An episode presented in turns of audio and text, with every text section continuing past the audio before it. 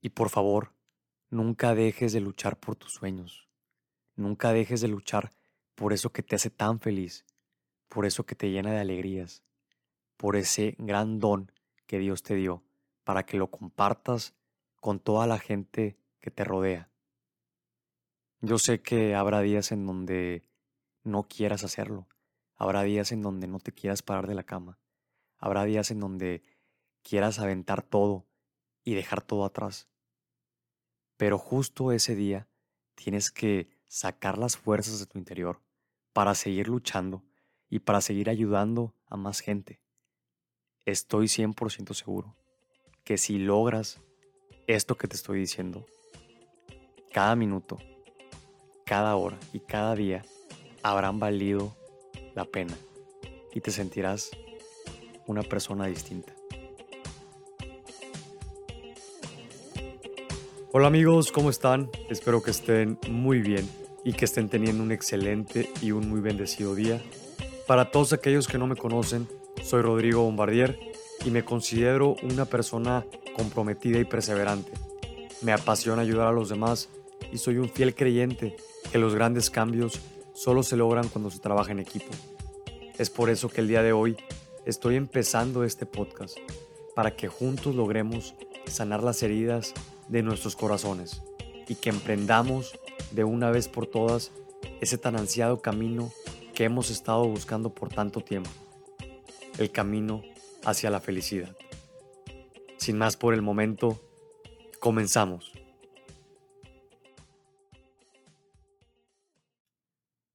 Amigos, ¿cómo están?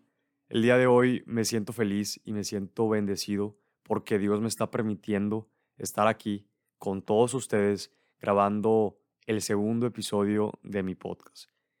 Y antes que nada, antes que cualquier cosa pase, quiero agradecer profundamente a toda la gente que se tomó el tiempo de escuchar mi primer episodio. Quiero agradecer a toda la gente que aparte de haber escuchado el primer episodio, se tomó el tiempo de compartirlo en sus redes sociales, a través de su Facebook, a través de su Instagram. Se los agradezco profundamente. Y también quiero agradecer a toda esa gente que a pesar de haber escuchado el podcast y que a pesar de haber compartido la publicación en Facebook y en Instagram, se tomó el tiempo de mandarme un lindo mensaje. De verdad, se los agradezco con todo mi corazón porque a lo largo del día lunes yo fui recibiendo varios mensajes bien bonitos de mucha gente que yo ya no tenía tanto contacto y el que ellos expresaran así de mí y que ellos expresaran así del proyecto, de verdad eh, me tocó mucho el corazón y me di cuenta que todo este proyecto está valiendo la pena. Que yo sé que apenas eh, tenemos con él dos, tres semanas, eh, aproximadamente un mes, pero las cosas están teniendo sentido. Las cosas no nada más las estamos haciendo y están quedándose ahí. No, la gente está empezando a darse cuenta de todo esto que estamos tratando de realizar, con todo esto que estamos haciendo de eh, creando contenido en Facebook, en Instagram, en Twitter. Y se me hace bien bonito que la gente se dé cuenta de todo esto y que te apoye. Y yo en los mensajes que leí me di cuenta de verdad del gran apoyo que tenemos eh, para todo este proyecto tan bonito que estamos haciendo.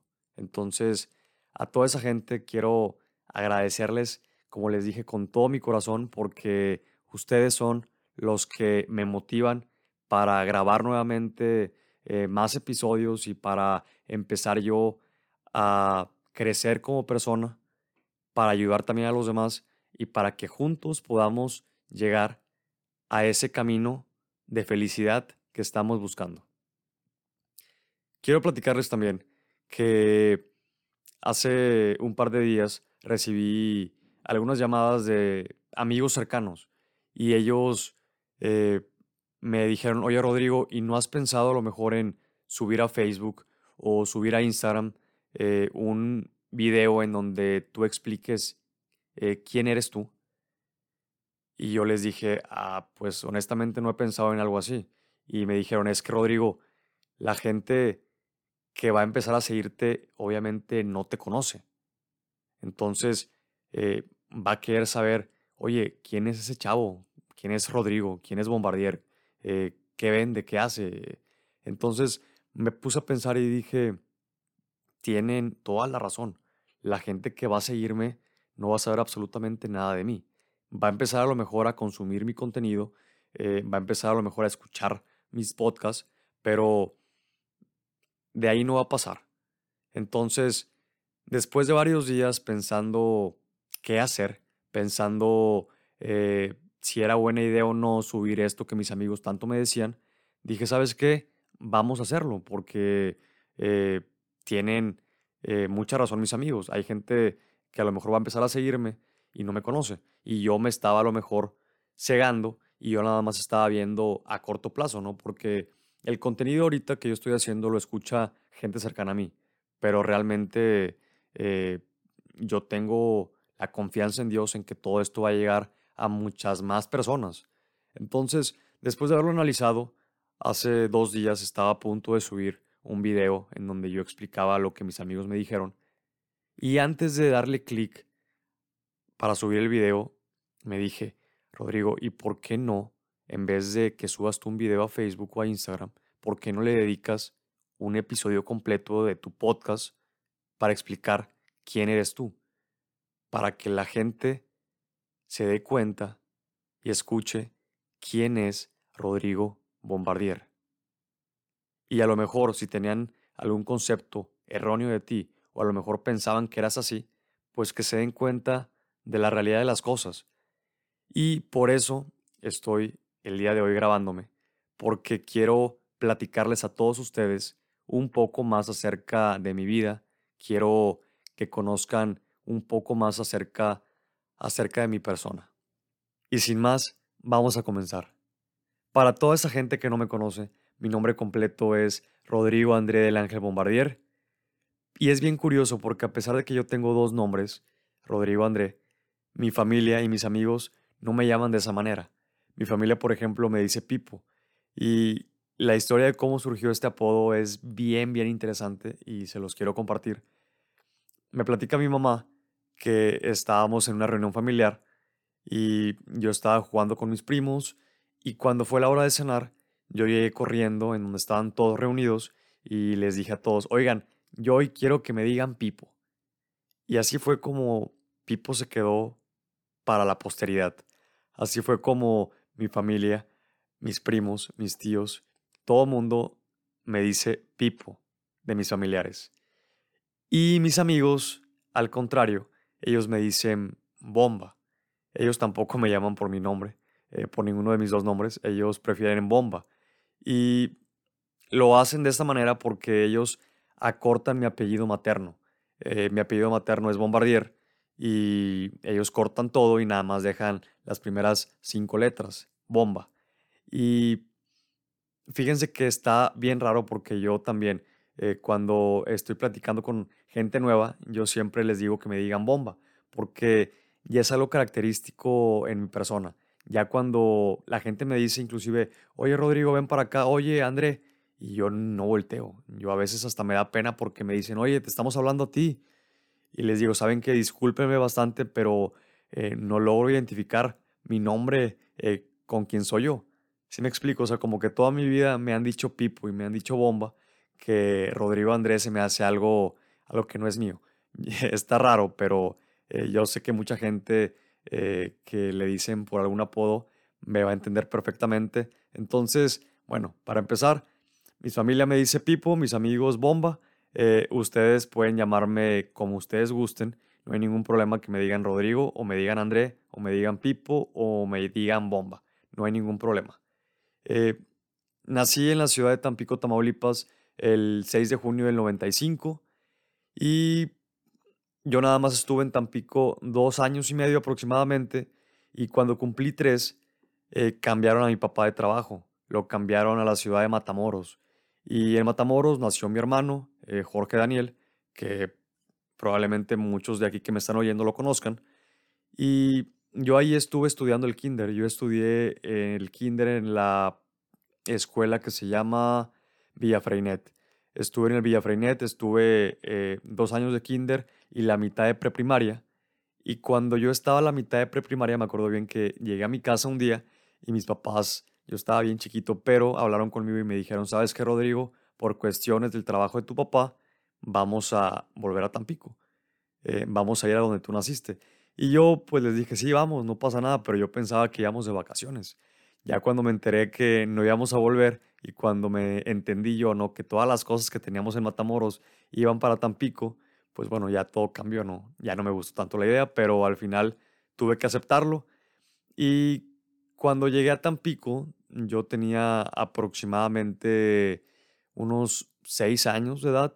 Recuerdo que llegamos a casa de mi abuelita, eh, en lo que conseguíamos una casa, y nos quedamos ahí con ella dos años y fue una etapa bien bonita de mi vida porque yo no había convivido tanto con mi abuelita y convivimos eh, muchísimo tiempo. Realmente fueron momentos bien padres y yo creo que a raíz de este cambio, eh, pues estuvo un poquito fuerte ir a la escuela y ser el nuevo, porque yo entré a mitad de año. Yo entré cuando ya el curso escolar había empezado y de hecho ya faltaba poquito para que terminara. Entonces sí fue un poquito raro a lo mejor el hacer amigos, pero creo que no se me da mal eh, hablar con la gente y al final como que lo sobrellevé. Yo estudié eh, primaria y preprimaria. Bueno, estudié hasta quinto año en una escuela que se llama Juan Enrique Pestalozzi. Eh, no sé si mucha gente la ubique, pero esa escuela está muy cerquita del Tama. Eh, yo estudié, como les digo, desde mitad de preprimaria, desde que llegué aquí a Tampico. Y recuerdo bien que cuando yo estaba en quinto año, un día llegué a la casa y mi mamá me dijo, Rodrigo, quiero platicarte para que estés consciente de esto, que el próximo año te vamos a cambiar de escuela, porque tu papá y yo no queremos que batalles tú en la transición de sexto a secundaria. Te vamos a cambiar a una escuela que tenga tanto primaria como secundaria para que se te haga mucho más sencillo. Y yo les dije, no, no quiero. Y comenzó una batalla, una pelea constante con ellos porque yo no me quería cambiar. Y es que yo llevaba con mis amigos desde que estaba en preprimaria hasta quinto año y yo quería terminar con ellos mi primaria, yo quería graduarme con ellos y, bueno, a pesar de que me enojé con mis papás, a pesar de que les grité, a pesar de que lloré, ellos ya tenían la decisión tomada. Y ese quinto año fue algo extraño porque yo seguía todavía en la escuela, en el Juan Enrique Pestalozzi, pero mi mamá me empezó a sacar de las clases para yo ir a presentar exámenes a otras escuelas. Recuerdo bien que presenté examen en el Félix, eh, presenté examen también en el Kennedy y yo quería estar en el Kennedy. De hecho, cuando yo fui a ver las instalaciones del Kennedy, eh, me acuerdo bien que el Kennedy tenía una canchita de fútbol y pues bueno, yo amo el fútbol.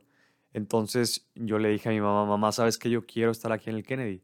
Aparte estaban ahí mis primos y se me hacía una muy buena escuela, eh, muy reconocida y aparte estuve investigando, estaba bien emocionado y desgraciadamente cuando presenté examen eh, me fue muy bien, pero no me ofrecían tanta beca, tanta beca como mis papás hubieran querido en ese momento y pues desgraciadamente no terminé ahí. Pero afortunadamente eh, mi mamá un día fue a comer con una amiga y su amiga le dijo, oye, Jazz, mi mamá se llama Jazzbet y sus familiares, amigos más cercanos la llaman Jazz. Eh, y bueno, esta amiga le dijo a mi mamá, oye Jazz, ¿por qué no vas a esta escuela? Eh, se llama Cultural Marcial es una escuela en donde una amiga mía tiene a sus hijos y es una muy buena escuela, tiene esto, esto y el otro. Y mi mamá, eh, para luego es tarde, ese mismo día me dijo y me dijo, ¿sabes qué, Rodrigo? Ya saqué cita, tienes examen de inglés y tienes examen eh, de conocimientos tal día. Entonces, pues fuimos a esa escuela, eh, presenté el examen la verdad, eh, al principio no me gustó mucho porque yo la sentía muy pequeña, ¿no? En comparación con el Félix y en comparación con el Kennedy, se me hacía una escuela pues un poco más pequeña en cuanto a espacio. Y presenté examen, eh, me ofrecieron una muy buena beca y así fue como inicié esta aventura en el Cultural Marcial.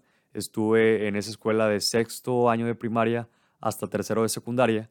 Y fue una etapa bien bonita en mi vida porque conocí grandes amigos, conocí grandes maestros y creo profundamente, ahorita que me pongo a reflexionar, que la escuela cultural marcial cambió la perspectiva que yo tenía de una escuela. Realmente yo me sentía como en casa cada vez que iba y yo quería ir a la escuela, cosa que no me pasaba cuando estaba en la primaria. Y otra cosa bien importante es que esta escuela me enseñó a que no hay imposibles. La escuela me enseñó a que cualquier sueño que yo tenga lo puedo conseguir siempre y cuando sea perseverante y siempre y cuando sea dedicado en mi trabajo.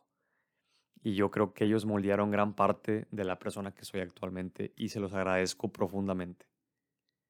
Y cuando yo estaba en tercer año de secundaria, llegó este momento bien difícil de decidir a qué preparatoria me iba a ir. Y les digo que fue difícil porque yo empecé a preguntarle a mis amigos, oye, ¿a cuál te vas a ir tú? ¿Y a cuál te vas a ir tú? Y pues cada quien iba para una preparatoria distinta. Unos me platicaron que iban para la, la UNE, otros iban para el IEST, otros iban para el TEC de Monterrey y yo realmente no sabía en cuál iba a terminar. Y empecé a investigar más y más. Eh, investigué con amigos que ya estaban estudiando en diferentes preparatorias, eh, le pregunté a mis maestros, eh, hablé con mis papás y yo quería ir al principio, yo quería estudiar en el IEST y recuerdo que fui a hacer examen y en el examen me fue bien, pero la beca que me ofreció el IEST no era lo que yo estaba buscando, me ofreció muy poquita beca y pues yo, bueno, mis papás en ese momento me dijeron, sabes que Rodrigo, no podemos pagarte esto, eh, busca otra. Y pues seguí investigando y la segunda universidad a la que apliqué fue a la UNE. Y en la UNE inclusive hice examen eh, psicométrico, estuve a punto de entrar a la UNE. Eh, me acuerdo bien que terminé la secundaria, fue mi graduación. y en ese transcurso yo ya estaba listo para faltaban como un mes para entrar a la, preparatoria, ya hasta mi mamá me había comprado el uniforme de la UNE, y un día eh, nos marcaban a la casa, eh, era gente del TEC de Monterrey preguntando eh, por mí, le preguntaron a mi mamá que si yo ya estaba inscrito en una universidad, y mi mamá les dijo, no, no está inscrito todavía. y le explicaron a mi mamá que me podrían ofrecer una muy buena beca porque pues me había ido bien en la secundaria. Como que ellos, Tec de Monterrey habló con mi secundaria y mi secundaria le dio buenas referencias mías, le pasó mis documentos y pues les parecí como que un prospecto interesante para estudiar ahí. Entonces, eh, fui a presentar examen de conocimientos y fui aparte a presentar examen eh, de inglés. y les digo que mi mamá habló con ellos un jueves y yo fui al siguiente día, fui el viernes a presentar exámenes y todo, y al final quedé ahí, quedé, eh, quedé inscrito en el Tecnológico de Monterrey y así fue como, como inicié mi historia en el TEC. Y en el TEC estuve yo eh, los tres años de preparatoria y estuve cuatro años y medio de carrera. Eh, fue una etapa totalmente distinta a la secundaria. Empecé a conocer nuevas personas también, grandes ángeles, pero era un ambiente ya distinto, ya era un ambiente más profesional, en donde yo también había veces que no me sentía muy a gusto porque no estaba acostumbrado a todo esto, a los reflectores, a, estar en una escuela pues con gran renombre. Pero el sentimiento de no sentirme parte del TEC duró muy poco. Yo creo que a lo mucho duró un mes y creo que estoy exagerando. Eh, después de ese mes me sentí como pez en el agua. Y aparte, amigos míos de la secundaria habían también ido al TEC de Monterrey. Entonces yo lo seguía frecuentando, le seguía hablando y poquito a poquito el TEC se fue metiendo dentro de mí y yo ya me sentía parte de esa gran comunidad.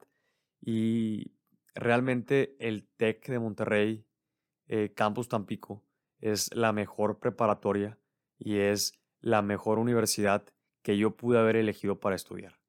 Realmente no tengo duda de ello. Eh, y la etapa de preparatoria fue muy bonita.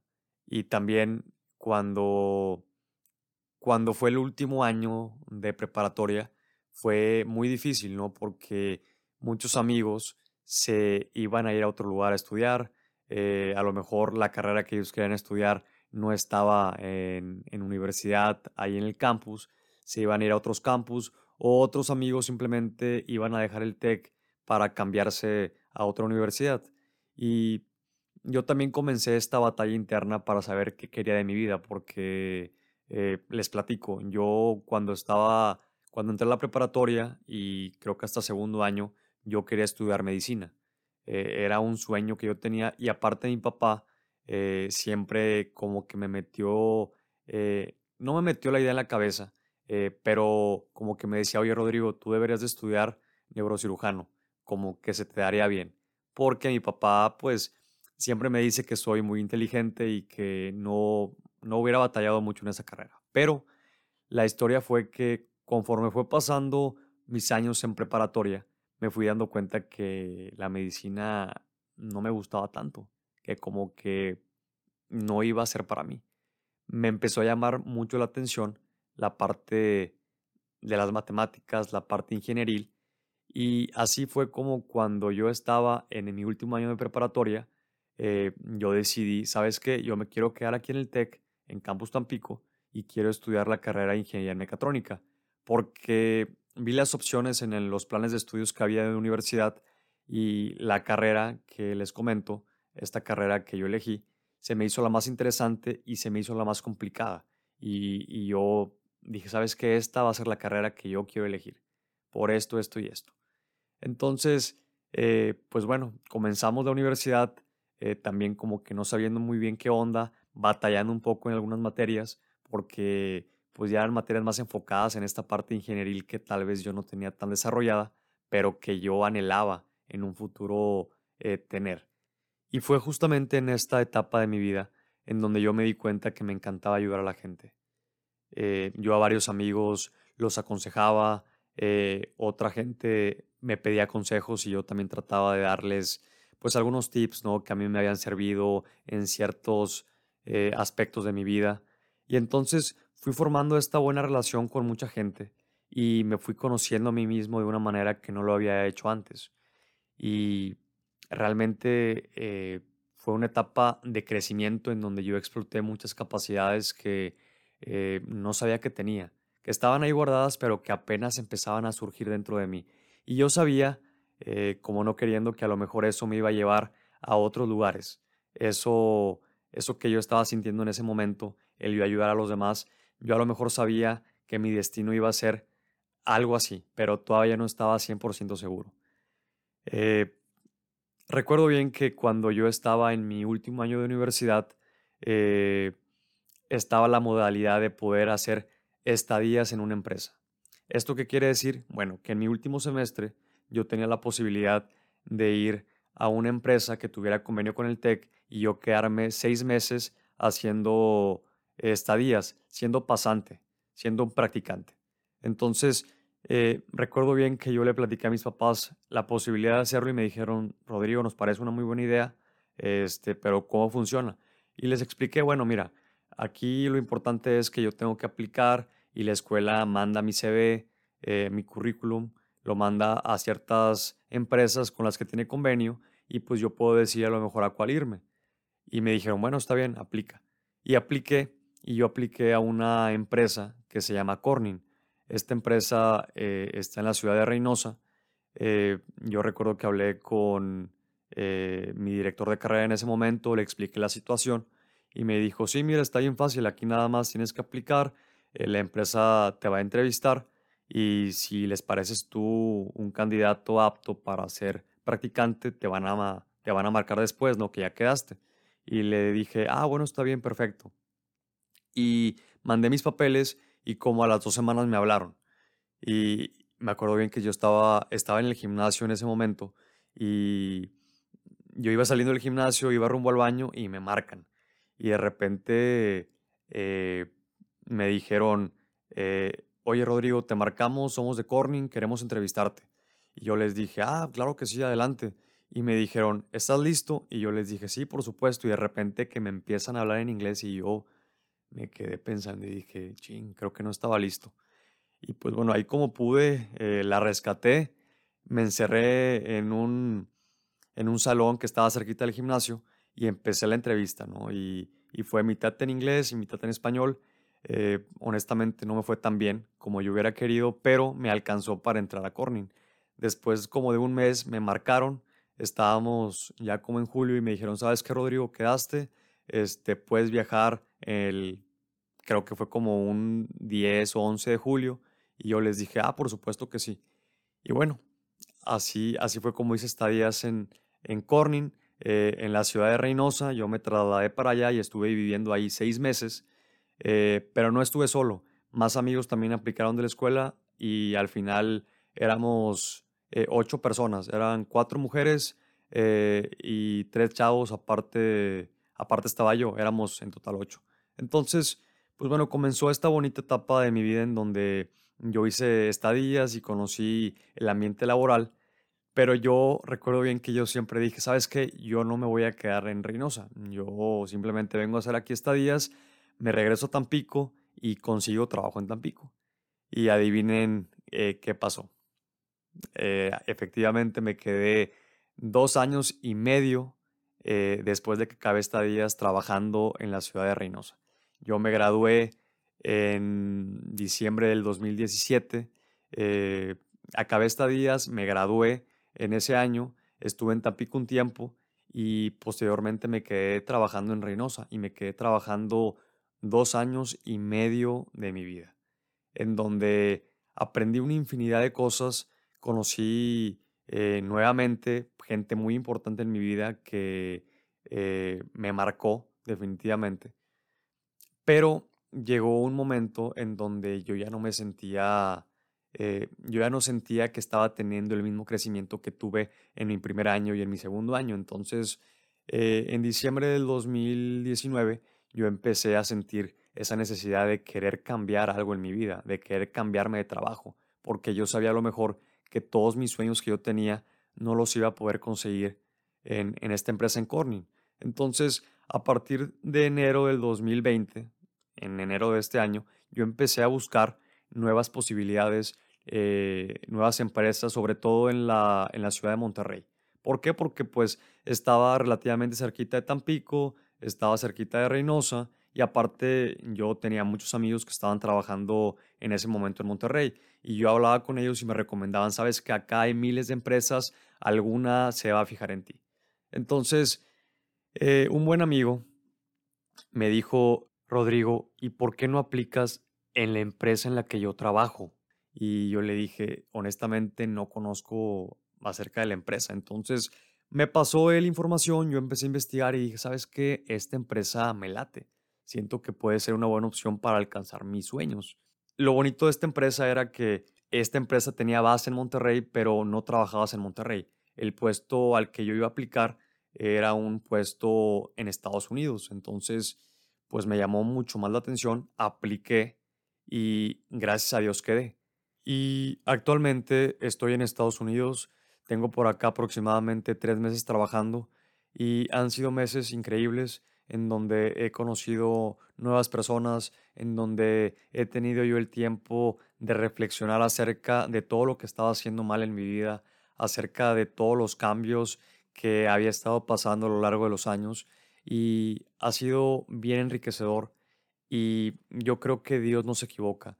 Dios nos tiene destinados a cada uno de nosotros diferentes caminos y diferentes lugares y diferentes objetivos, pero Dios sabe cuándo, Dios sabe por qué hasta este momento yo estoy aquí en Estados Unidos, Dios sabe por qué no me vine antes, Dios sabe por qué estuve el tiempo que estuve en Reynosa, Dios sabe por qué estuve tanto tiempo en Tampico, Dios no se equivoca, no dudes nunca de Él, que Él no lo hace de ti. Amigos, eso fue de manera general mi vida. Espero que haya sido de su agrado. Y si tienen alguna duda o algún comentario, por favor, me pueden escribir a través de mis redes sociales. Eh, me pueden mandar un mensaje en Facebook. En Facebook estoy como Rodrigo Bombardier, así me pueden encontrar. O bien eh, pueden también mandarme eh, un mensaje por Instagram. Estoy como Rodri-Bombardier. Mándenme sus mensajes y yo con gusto les voy a contestar. A todos y a cada uno de ustedes. Muchísimas gracias a todos de corazón por escucharme y nos vemos muy pronto para grabar un episodio más de este su podcast. Y recuerden que lo mejor aún está por venir.